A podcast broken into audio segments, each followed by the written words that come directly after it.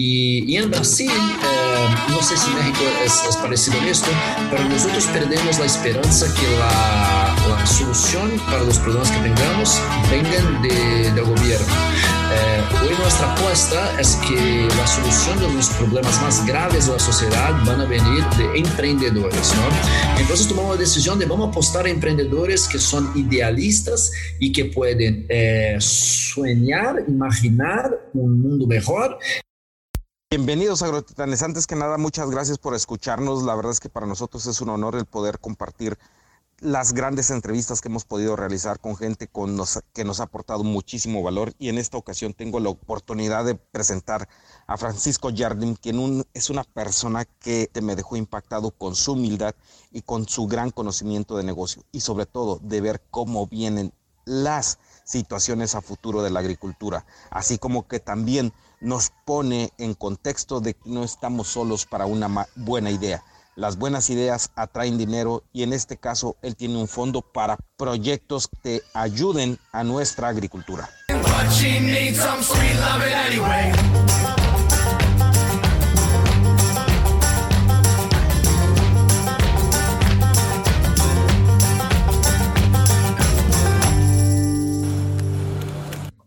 Oye, Francisco, la verdad es que agradecidísimo contigo porque me hayas tomado esta conferencia.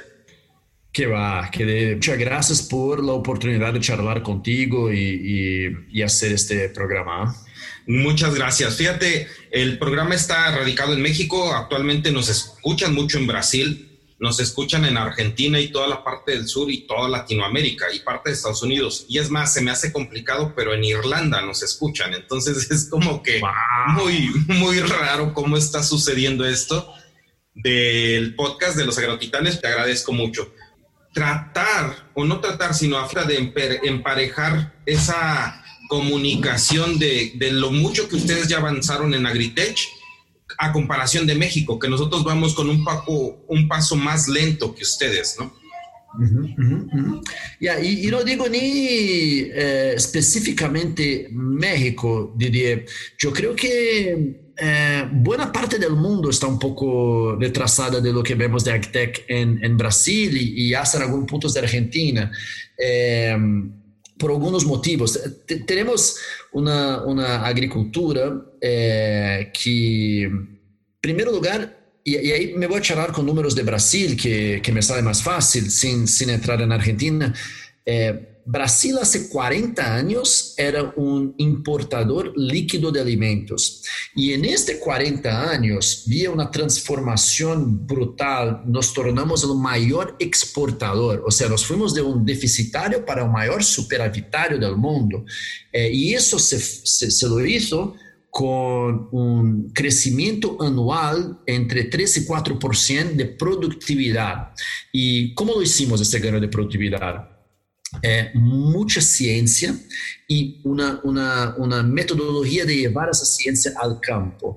Eh, tuvimos alguns logros sensacionais, eh, capitaneados por Embrapa, a empresa brasileira de eh, investigações científicas agrícolas, que foi o milagre de Cerrado, de transformar o Cerrado, countryside de Brasil, de lo que era uma savana pouco produtiva, em, um, breadbasket, ¿no? centro de, de, de, de planeta, e, outros grandes hechos, como a tropicalização da soja, entre outras coisas. Ou seja, é, foi muito baseado em ciência e empreendedorismo nesses últimos 40 anos. É, pero o que marcou mesmo lo, lo, que nos, nos, adelantar es que si, si, miras los cuatro o cinco grandes regiones del mundo productoras de, de alimento, Europa, Canadá, Estados Unidos, Brasil. Brasil es el único tropical, no con escala. Lo, lo que se desarrolla, la verdad, en Estados Unidos y en Israel y, y en Europa eh, es muy adaptado y targeteado para la agricultura continental temperada. Y no se funciona aquí en Brasil eh, muy bien, porque tenemos un, un tipo de, de, característica de solo muy distinto, de suelo muy distinto, tenemos microclimas muy distintos, tenemos una biodiversidad con eh, eh, todas las, las pestes, isas y, y ervas daninhas muy, muy distintas culturas, crops distintos, é uma infraestrutura de tamanho de hacienda muito particular. As haciendas aqui são muito maiores que em los outros sítios, não? É, mil, dois mil, hasta, hasta 300 mil hectares em alguns casos? Ou seja, temos produções, haciendas que são maiores que alguns países europeus. Então, as escalas distintas, a infraestrutura como conectividade e logística é muito distinto. É, bueno, por, por todos estes é, hechos, o capital humano que está operando a tecnologia en el campo. Por todo esto, tuvimos que desarrollar un ecosistema de ciencia, investigación, innovación propietario y no poder trabajar con esto de, de otros países. Y, y, y, por eso en los últimos 40 años Brasil realmente eh, se tornó una potencia en, en innovación y, y, ahora en, en AgTech. Entonces, eh, este es el motivo que, que, creo que estamos muy, muy adelante. Híjole, qué datos tan, tan, tan precisos, tan claros me, me, llena, como digámoslo así, hasta de orgullo de, de, pertenecer en el agro. ¿Por qué? Porque somos una, una máquina de innovación constante. Sí, sí. Sí, y, hicimos algunas cosas que, que, nadie más lo hizo. Por ejemplo, eh, si ves la industria, la agroindustria de etanol, eh, en Brasil, donde somos líderes absolutos, desarrollamos tecnología también para la parte de automotiva, en etanol, biocombustibles, y eso realmente es un punto de orgullo. O sea, nosotros brasileños tenemos, no tenemos tantas cosas para nos orgullar hoy en día, pero te garantizo que eh, el agronegocio, el fútbol son dos que tenemos mucho orgullo. claro, fíjate, pero el agronegocio, como dices, esto es una parte al igual que el fútbol, ustedes lo llevan en la sangre todo el tiempo. Es una, una cultura agrícola intensa. Sí, el, el agronegocio representa un cuarto, eh, entre 23 y 25% de nuestro Producto Interno Bruto. O sea, es muy relevante eh, en nuestra economía. Y, cuando miras a COVID, eh, un momento donde eh, toda la economía está sufriendo mucho, hay previsiones que van de 7 a 10% de pierda del Producto Interno Bruto ese año. Y una cosa que nos llamó mucho la atención, miramos a americanos, los Estados Unidos, eh, tuvieron todo tipo de problema en la cadena de, de carne. Eh, hemos visto CEO de Tyson, de Cargill, eh, reclamando con rupturas en la cadena muy grave. Hemos visto grandes fábricas de carne en los Estados Unidos como Smithfield, que produce más de 4% de la suinocultura, la carne de cerdo americana, eh, cerrando y parando. Y en Brasil, nuestra cadena de proteína animal se quedó directo. Claro, eso es muy importante lo que resaltas. Me, me ha tocado ver la situación de los seguimientos de contenedores.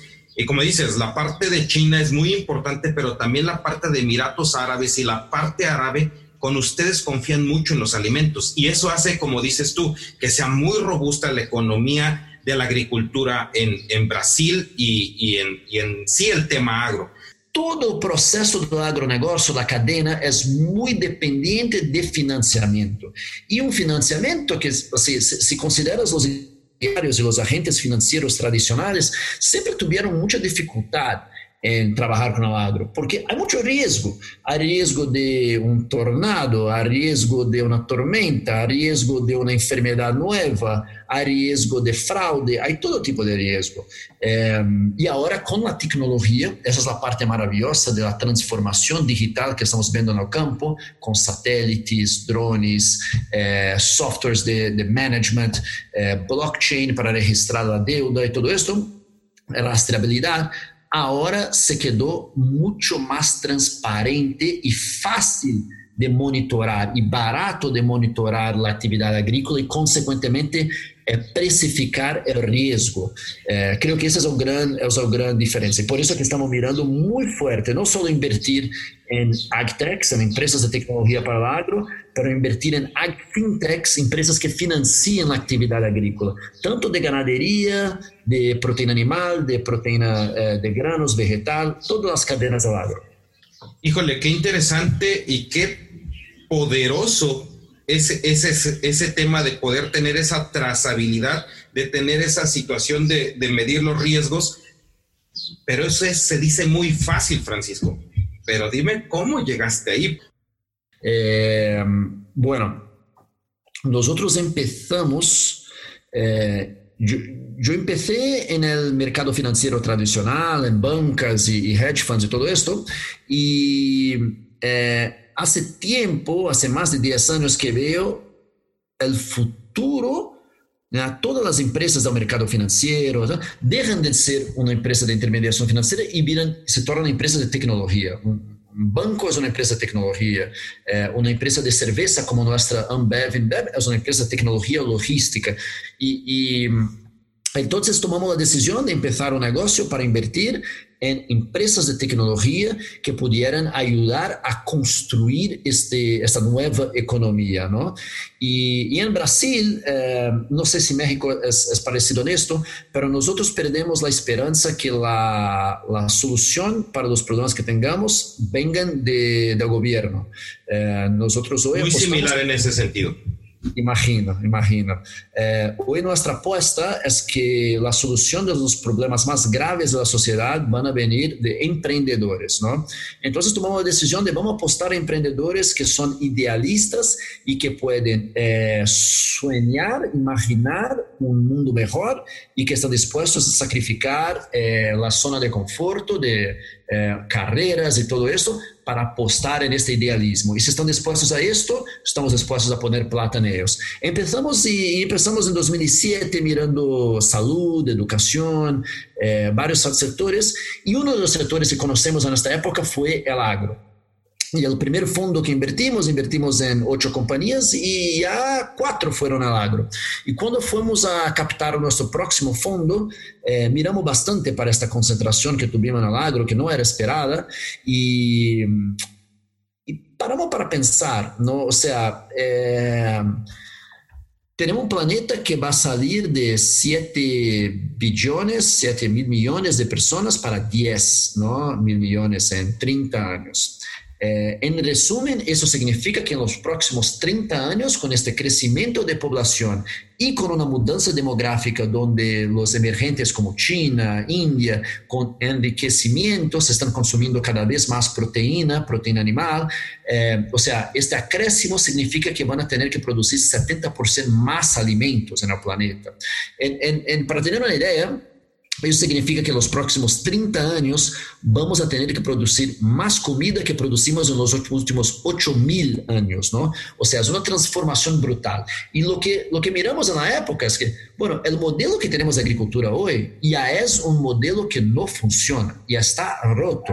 Em que sentido está roto? É um, é segmento que para produzir mais tem que... Eh, destroçar a selva, a floresta amazônica, não? É um setor que hoje consome 70% da água eh, no salada, a água fresca do planeta é usada para agricultura, para irrigação. É um setor que consome uma quantidade de eh, agroquímicos, pesticidas peligrosíssimos eh, e que estão entrando no suelo e que estão se saliendo a las, vacinas. Ou seja, quando miramos isso, decimos, bueno, não é um modelo justo para o produtor. Eh, miramos a cadena e vemos um produtor em Brasil, ou imagino em Colômbia, em Costa Rica, em Nicarágua, que corre um risco de clima, de commodity, de FX, de enfermedades e tudo isso, e trabalha nove meses para produzir uma saca de café, e lo vende la saca de café por algunos cents de dólar. Y ahí un Starbucks vende por 10 dólares este mismo café. O sea, 99%, 98% del valor del producto agrícola es capturado por empresas como Starbucks, tradings como Cargill, Bunge, Dreyfus. O sea, hemos visto que es un, una cadena justa, que eh, quien de hecho corre riesgo y trabaja y produce la mayor parte del, del, del, del desafío de la agricultura, no captura un, 2, 3%. O sea, todo eso se quedó muy claro para nosotros en 2007, 2008, 2009 y fue en esto que decidimos, bueno, vamos a hacer una, una, una firma, una empresa de venture capital especializada exclusivamente en el agro para crear una agricultura distinta, una cadena distinta de la agricultura aqui na América Latina. Hemos levantado um fundo que na época tinha como 30, 40 milhões de dólares em 2013, 14. Invertimos em mais 20 companhias, agora a maior parte de elas foi no agro. Eh, e, bueno, estamos cerrando um fundo novo exatamente neste momento eh, para invertir em toda a América Latina em mais 20, 25 companhias do agronegócio de tecnologia e em todos os setores. Então, agora vamos invertir em México, vamos invertir em Colômbia, vamos invertir em Argentina, em Chile. Eh, nós, hasta agora, só hicimos uma inversión en, en, en, fuera de Brasil, que fue en Argentina, pero nos gustó mucho. La, la, gente, los agentes económicos tienden a criticar bastante a Argentina ¿no? por la volatilidad, pero te digo que los emprendedores argentinos son brillantes, ¿no? Entonces, eh, y escuchamos las mismas cosas sobre los mexicanos. ¿Cómo te formaste en eso? O sea, fue una situación, si estás hablando de, de que tú trabajas para la parte bancaria o para la parte financiera normal, estás hablando que, que tenías que enseñar mucho los colmillos, como decimos por acá. ¿Cómo ahora te pones de este lado y dices, de aquí para allá negocio para poder tener mejor valor? Eh, Didier, yo, creo que eh, la generación nueva, principalmente los millennials, entre otros, eh, ellos tienen una cosa que, es muy valioso para hoy y, que es la necesidad de tener el propósito eh, no, o algo más importante que solo ganar plata como su driver, de levantar la cama toda la mañana y salir a trabajar. ¿no? Y, y, yo vengo de una generación, cuando entré en, en mercado financiero, donde el único objetivo era, era un bônus semestral e chegar a um milhão de dólares antes dos 30, e, e aí quando chegavas aos 30 querias mais 10, então, e, eu creio que quando eu cheguei aos 25, 26, eu via minha vida com muito pouco propósito. É, no, claramente estava perdido, não, era isto que buscava. Eu, eu, buscava, óbvio, a, a, parte financeira fundamental, é, até porque capital é, te dá liberdade de fazer o que quer e te independência. Então, é, a parte financeira tem que estar dentro do objetivo, mas claramente não era suficiente. Entonces, eh, yo tuve la, la, oportunidad de vivir muchos años en los Estados Unidos cuando estaba eh, estudiando y en los Estados Unidos he conocido la industria de venture capital.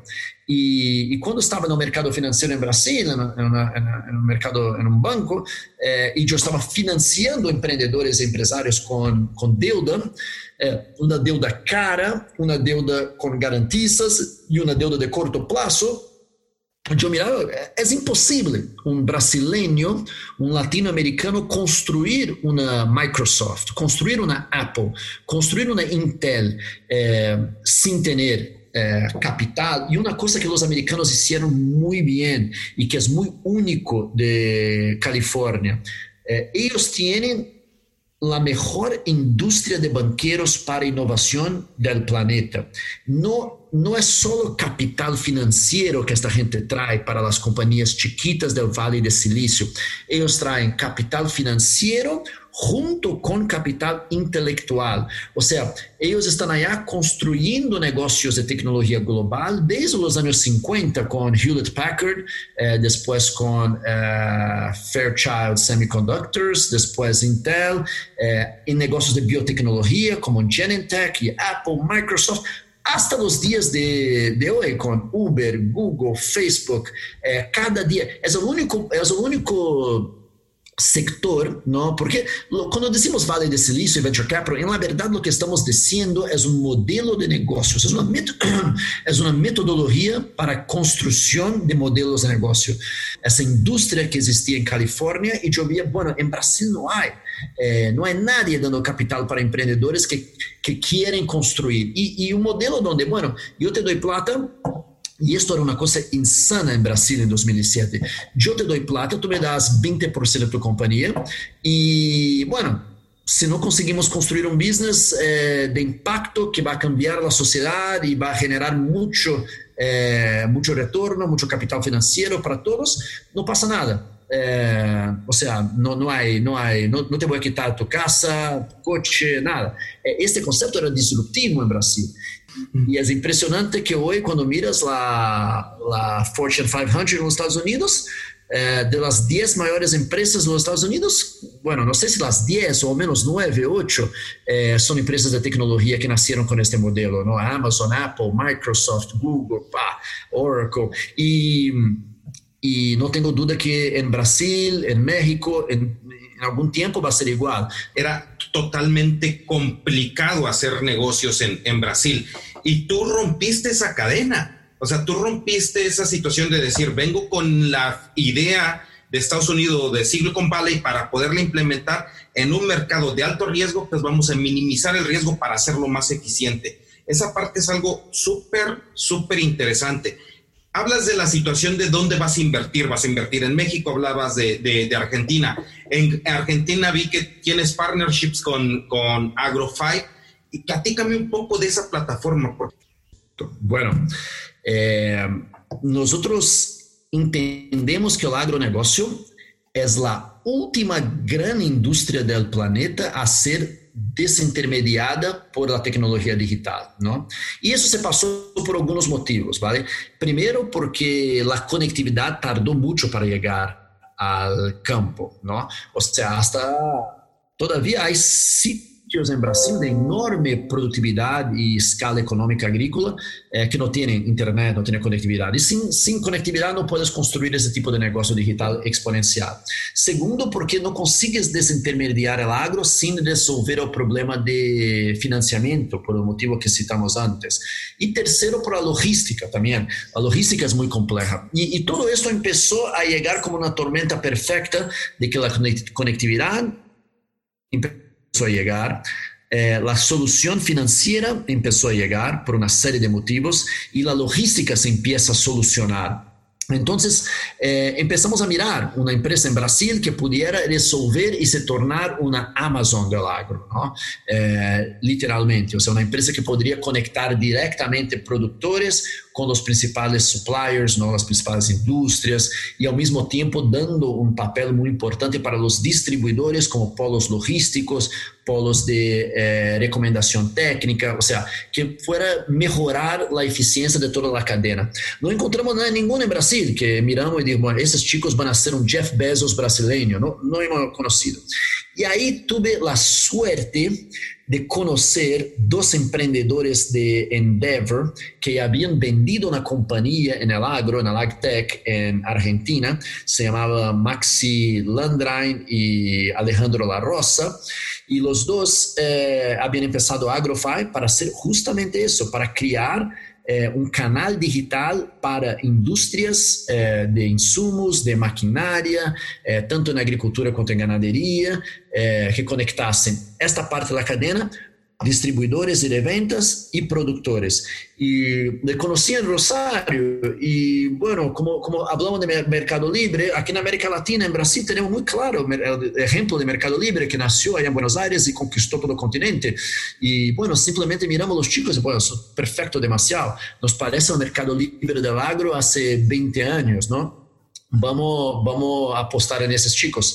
E, bueno, conseguimos criar um sindicato de inversión que nós lideramos, pero que tuvo inversores del Silicon Valley, tuvo eh, inversores, grandes inversores corporativos como Venture Capital, como Sinrenta, eh, Brasil Agro y AgroFi. Eh, cada día es una sorpresa buena. ¿Cómo ha sido tu interacción? ¿Es fácil capitalizar negocios digitales, comerciales en este sentido, que sí les costó mucho trabajo o la gente está echada para adelante para hacer este tipo de comercialización?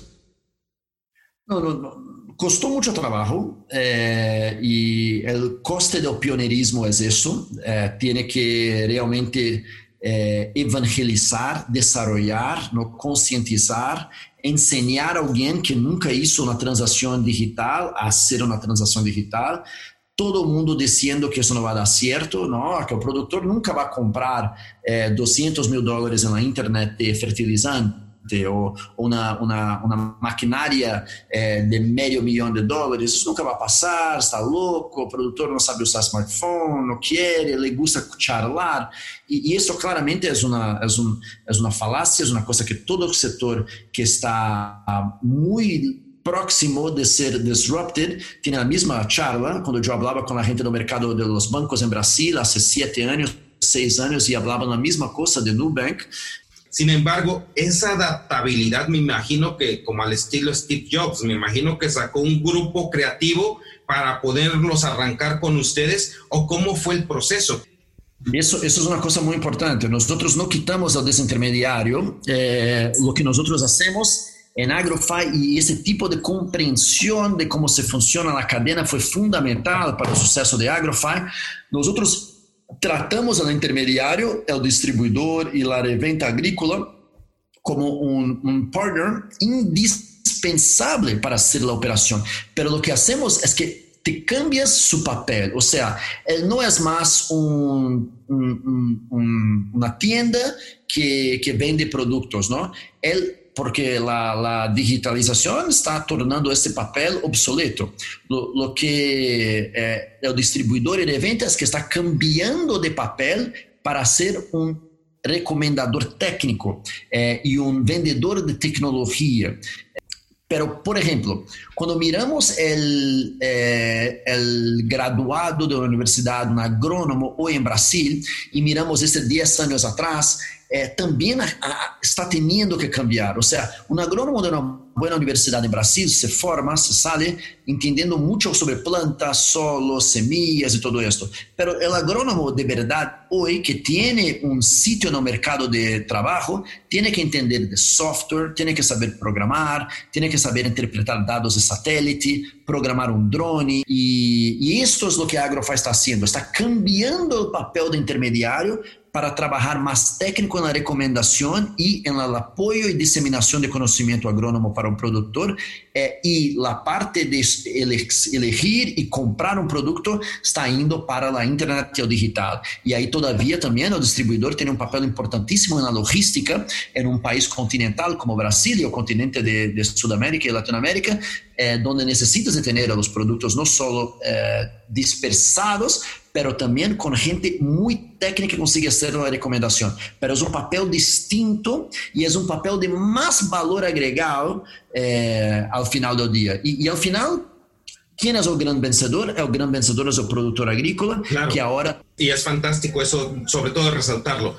En alguna conferencia o, o entrevista que tuve con este, se llama Corbian, que es el de los de Plantix, no sé si los ubicas. Sí, sí, sí. Sí, ellos decían que en determinado momento tenían que capitalizar la comercialización. Pues mira, yo antes que nada te quiero dar y agradecer mucho todo lo que nos has compartido. Mí es, me siento emocionado y muy, muy congratulado contigo.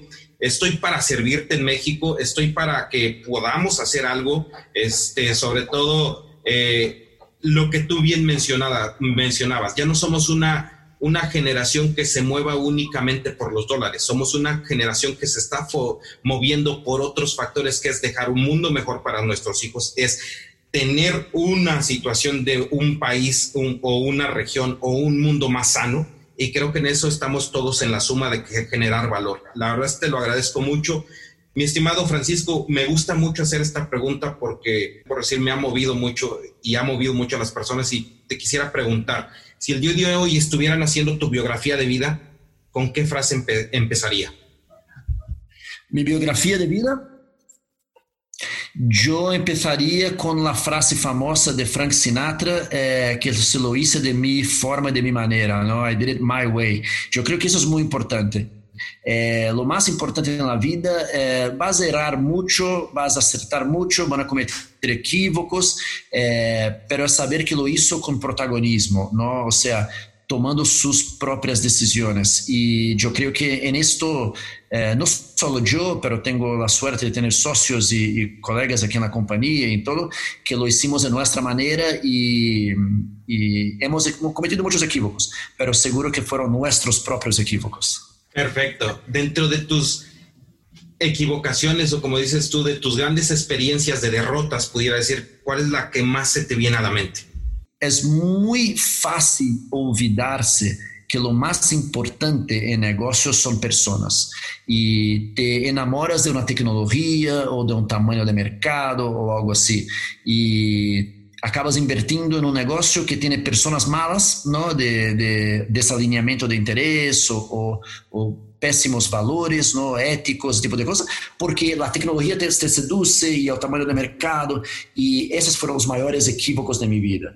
Y ahora, ¿cuál ha sido de tus más grandes experiencias buenas? Igualito, eh, igualito. Cuando, cuando miras ese tipo de inversión y pensando que en la verdad lo que estás haciendo no es invertir en negocios, es invertir en los sueños de grandes emprendedores y cuando tienes eso de acertar, eh, las grandes conquistas y las mejores decisiones que tomé fue elegir personas que estaban no solo movidas por eh, idealismo y valores, pero que estaban en una misión de realizar un sueño. Perfecto. ¿Cuáles son los tres libros, que más recomiendas? Bueno, buena pregunta. Eh, hay tantos. Eh, uno, uno, pensando en los últimos que, que he leído, é, uno que me gusta mucho, me hizo pensar incluso de la agricultura de una forma muy, muy especial, fue Sapiens, é, Sapiens Recente de Hariri. É, um segundo de um dos fundadores de, de Intel, é, que se chama é, High Output Management, que é um livro sobre liderança é, que, que me encantou muito e, e que foi um, um divisor. É, e aí um outro que para quem invierte em tecnologia este é, vale a pena para fazer a comparação que se chama Breaking Rockefeller que foi um livro sobre a competência entre Shell e depois Royal Dutch Shell e la Rockefeller, que depois se quedou como Standard Oil e depois se quedou ExxonMobil, não? Essas foram os dois grandes grupos de petróleo que não só nasceram, pero desarrollaram a última grande matriz e que todavia sigue a matriz energética do planeta. E é um grande livro para ver dos grandes multinacionais nascerem, competirem, inovar no, desarrollaron eh, el gasoducto, el petroleoducto, eh, los grandes tankers de navíos o de ships, eh, desarrollaron el mercado de petróleo en todo el mundo, eh, desarrollaron el concepto de, de las gas stations, ¿no? de las gasolineras y e é um dos grandes casos de rivalidade que começou no século XIX e se queda até hoje. Então, eu diria que esses três são livros bem distintos, ¿vale? Pero uno de, de Sapiens, pensando en, uh, en, ciencia, historia del planeta y viendo cómo evoluimos. Un segundo, que es High Output Management, eh, de liderança del fundador de Intel, que desgraciadamente se murió hace tres años, cuatro años, pero que uno de los grandes emprendedores y ejecutivos de tecnología, lideranças, ¿no?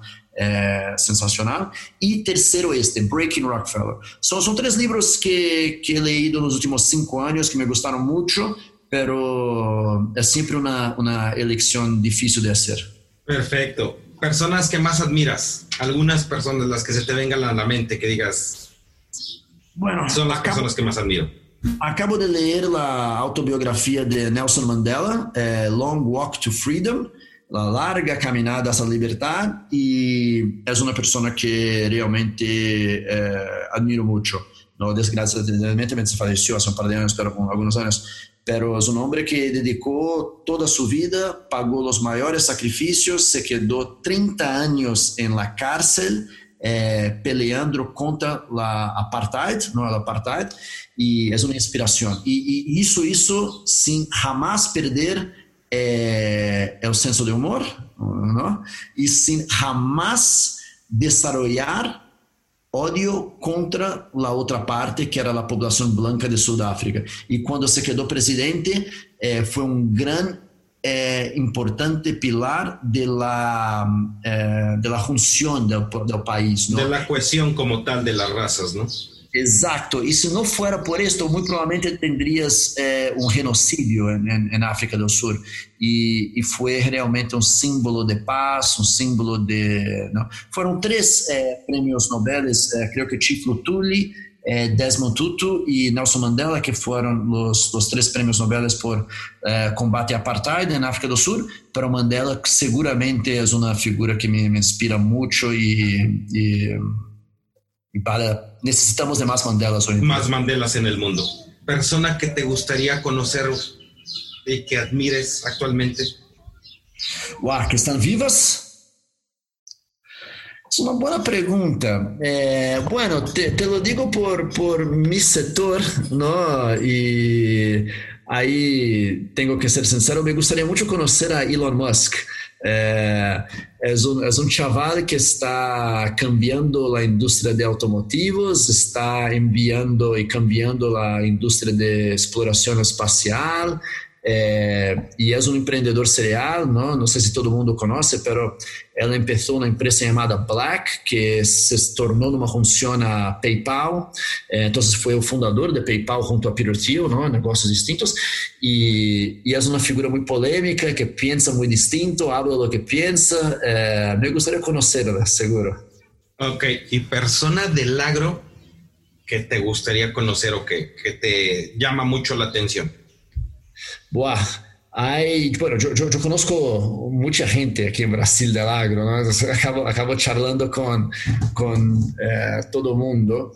Eh, ahí es un poco más difícil, ¿eh? tenemos, muchas personas. Eh, o a lo mejor, ¿cuál es la tecnología de las personas que conoces que te llama más la atención, que dices, esto puede ser totalmente disruptivo? CRISPR.